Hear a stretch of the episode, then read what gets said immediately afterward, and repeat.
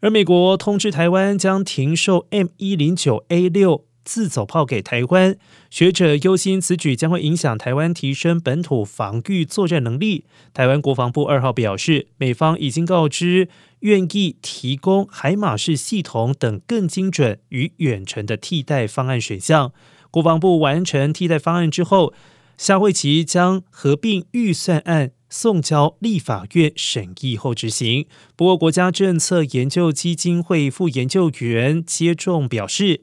海马是多管火箭系统与 M 一零九 A 六自走炮在战场上所负担的任务不同，两者很难相互替代。